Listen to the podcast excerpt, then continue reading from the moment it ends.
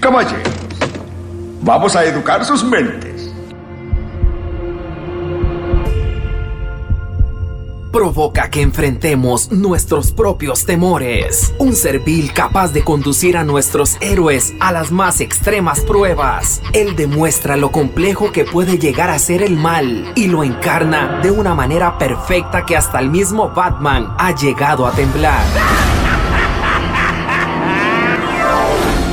No hablaremos de un simple villano, sino más bien del mismísimo príncipe del crimen Muchos lo llaman el arlequín o el bromista, pero es sin duda el inigualable Joker. Es el principal archienemigo de Batman y uno de los malvados más populares de la actualidad.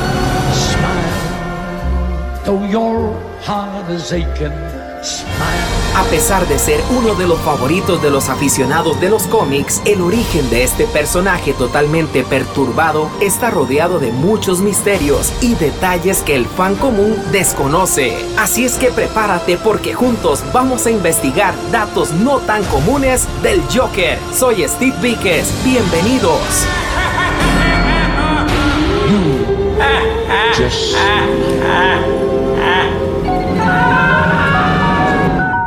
no lo creas, el personaje fue inicialmente descartado. Al principio no todo el mundo les gustó el aspecto del guasón. En realidad, la primera vez que su actor Jerry Robinson presentó su diseño del Joker, estos acabaron siendo rechazados. En aquella época, los ejecutivos de DC Comics creían que no tenía sentido tener un villano con cara de payaso. Como dato curioso, aunque Bob Kane es considerado legalmente el creador de Batman, Jerry Robinson dice que fue su creación y que Bob se lo adueñó.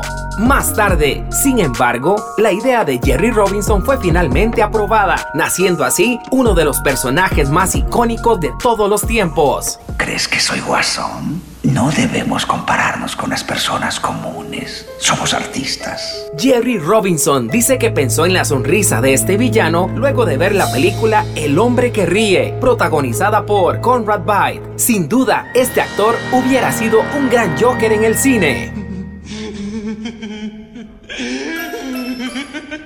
Durante varios años, al igual que los actores, el nombre de este personaje ha cambiado muchísimas veces en Latinoamérica. Se ha llamado el Guasón, Comodín, el Bromista y el Arlequín, hasta que en los 80 decidieron usar el nombre original Joker. El actor César Romero fue el primero en interpretar al Joker en la serie de televisión junto a Adam West. Y en Ciudad Gótica, mientras todos duermen, algo muy extraño ocurre en los laboratorios químicos RX.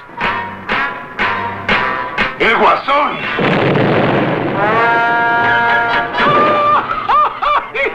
¡Esto es lo que yo llamo un gas efectivo!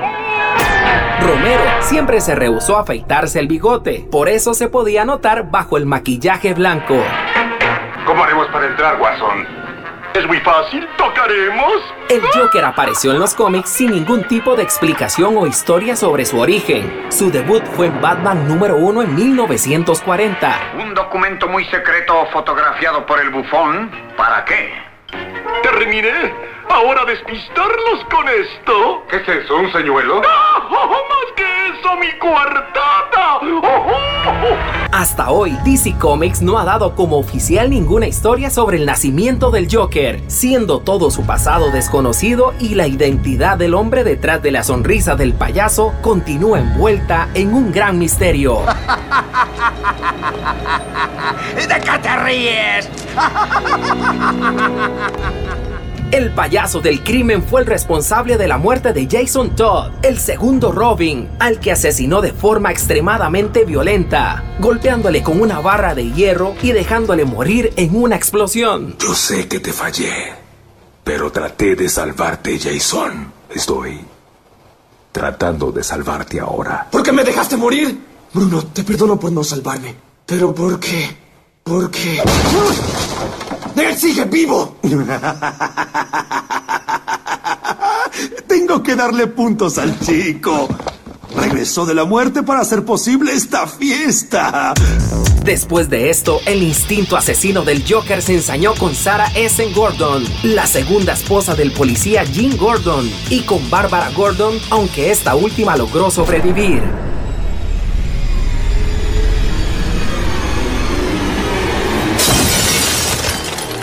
Ahora. Hablando de eso, ella no podrá caminar por sí misma por un buen tiempo.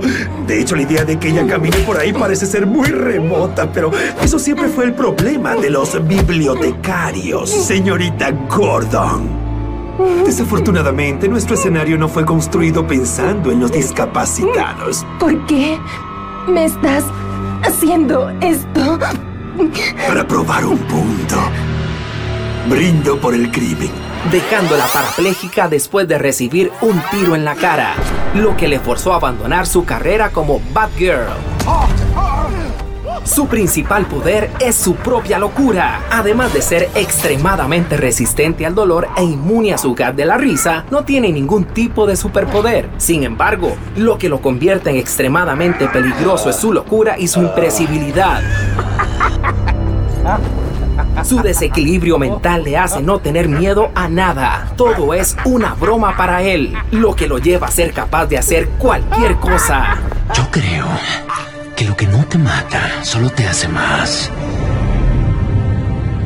fuerte. Mientras que Batman es el héroe con un código moral muy elevado, el Joker es el extremo opuesto. La rivalidad entre ambos es una competición que tiene como premio el alma de Gótica. En todos sus enfrentamientos, el Joker es experto en colocar a Batman ante dilemas imposibles, indagando así en sus miedos y debilidades. ¿Dónde está Dent? Tienes tantas reglas y crees que te salvarán. La única forma de vivir en el mundo es sin reglas. Y esta noche tú romperás tu única regla.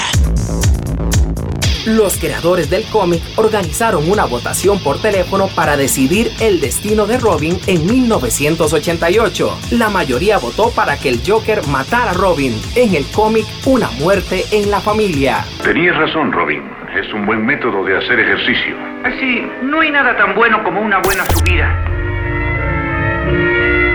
El Guasón apareció por primera vez en el capítulo 1 de Batman en 1940, lo que significa que este villano es tan viejo como el Batimóvil, el cual salió tres cómics más tarde, y Alfred hasta el capítulo número 15. Hasta la fecha, el Joker ha aparecido exactamente en 1949 números de la serie, de los cuales destacan 125 apariciones en World Fitness Comics, la serie de Batman y Superman, 20 en Batman Legends of the Dark Knight y 77 en Detective Comics. También apareció en 99 episodios entre series animadas y de acción real. Esto arde, ah, me duele todo. ¿Qué sucedió? En sus primeras ediciones, el Guasón era un asesino serial con un humor sádico que mató a decenas de personas, quemaba las caras de sus víctimas en forma de risa y hacía máscaras con la piel de las personas. De aquí nace la idea de que la función del Guasón es ser el balance de Batman, la antítesis de la idea de que uno no podría existir sin el otro. Eres un maldito asesino. En 1966, César Romero interpreta al Joker bromista de la Edad de Plata con juegos, estafas locas y su obsesión por asaltar bancos y museos. Usa muchos aparatos desde la flor, timbres, granadas de humo y mucho más. Vamos a ver.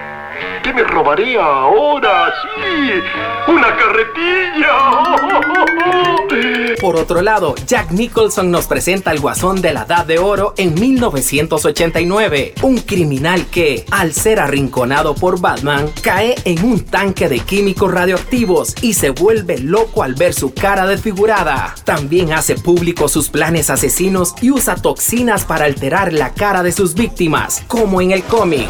Y ahora, amigos, díganme en quién confían. Yo tengo mucho, mucho, mucho dinero, mucho dinero. ¿En quién confían? ¿En mí? Y ahora le toca el turno a Heath Ledger, el trágico psicópata que cree en el balance entre él y Batman. Es el guasón que no veía a sus víctimas al asesinarlos y que solo quería ver al mundo arder.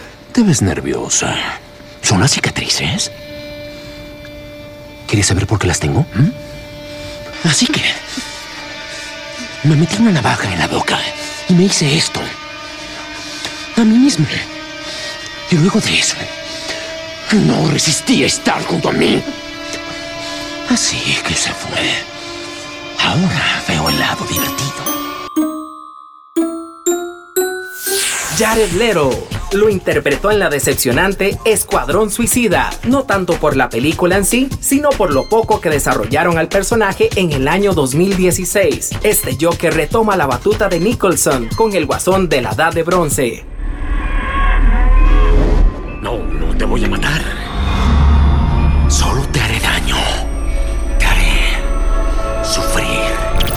Entonces, ¿qué tipo de Joker será Joaquín Phoenix? Phoenix da vida a un Joker que aborda la transformación de Arthur Fleck, un hombre que comienza a verse golpeado y apartado por la sociedad que llevan a adoptar una visión oscura y trágica del mundo, la cual logra crear algo más perturbador en el film. ¿Qué te parece otro chiste, Murray? No, ya fue suficiente de tus chistes. ¿Qué obtienes? No lo creo. Cuando cruzas Ya un enfermo mental solitario con una Se acabó. sociedad que lo abandona y lo trata como una porquería, te voy a decir lo que obtienes. Obtienes lo que putas mereces. Si hiciéramos el perfil psicológico sobre el personaje del Joker, podríamos deducir que la mayoría de los monstruos no nacen, los crea la propia sociedad. Pero, ¿qué más podríamos decir sobre él? Dentro de las curiosidades para poder lograr la apariencia del Joker, Joaquín Phoenix llevó a cabo una dieta rigurosa en la que perdió 23 kilos, con el objetivo de hacer un cambio radical para otorgarle mayor fluidez y solvencia al personaje de Arthur Fleck. En palabras del propio actor, él mismo no me alimentaba más que con solo una manzana al día. También comía, entre otras cosas, verduras. Trabajé con un médico de confianza que me orientaba y se encargaba de controlar todo el proceso. Me obsesionaba engordar apenas unos gramos. Al final, desarrollas una especie de trastorno. Quiero decir, es una locura. Uno empieza a enloquecer cuando pierde esa cantidad de peso en tan poco tiempo. Ahora bien, ¿cuál de todos los actores que interpretó al Joker creó la mejor risa? Iniciamos con César Romero, quien apareció tanto en la serie de televisión Batman en los años 60 como en el largometraje de 1966.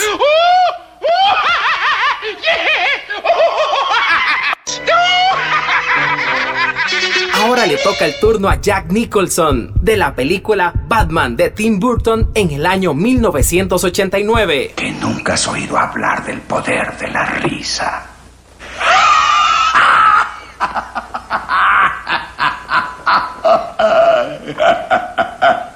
¡Largo de aquí! Quizás no lo sabías, pero Mark Hamill, más conocido como Luke Skywalker, no solo actuó en la saga de Star Wars. Te comentamos que es uno de los artistas de carácter más famosos en la industria cinematográfica y fue quien le diera la voz a la versión animada para videojuegos y películas posteriores. También prestó su voz al Joker en la película teatral del año 1993, Batman.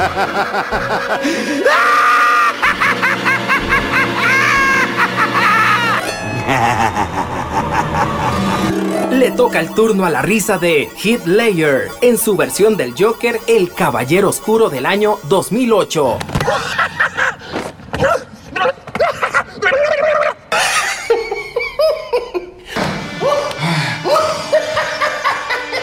Uno no tan querido por muchos, pero aquí está su risa, Jared Leto, del Escuadrón Suicida del año 2016.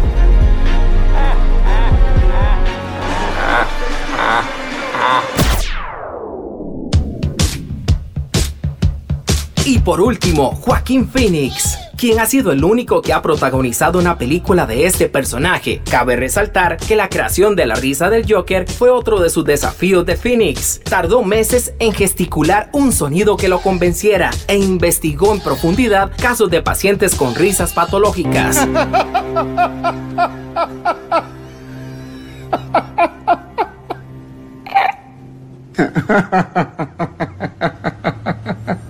También te comentamos el club de la comedia donde Arthur lleva a cabo uno de sus actos humorísticos se titula Pogo, haciendo clara alusión al asesino John Wayne Gacy, asesino serial que abusó y mató a 33 jóvenes entre 1972 y 1978. Él mismo se hacía llamar Pogo, el payaso, un personaje creado por él mismo destinado a animar eventos sociales e infantiles. Cabe resaltar que Phoenix había rechazado previamente el papel de Doctor Strange y se rehusó a reemplazar a Edward Norton como Hulk.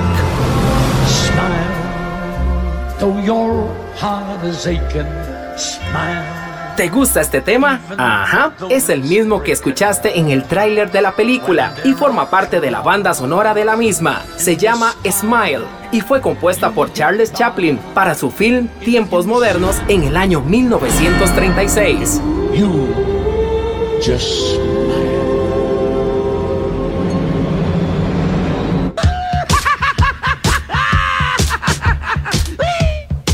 estos fueron algunos datos interesantes del maléfico Joker. Soy Steve Víquez. Sígueme en tu plataforma preferida para descubrir más de este mundo lleno de ficción. Hasta nuestro próximo episodio.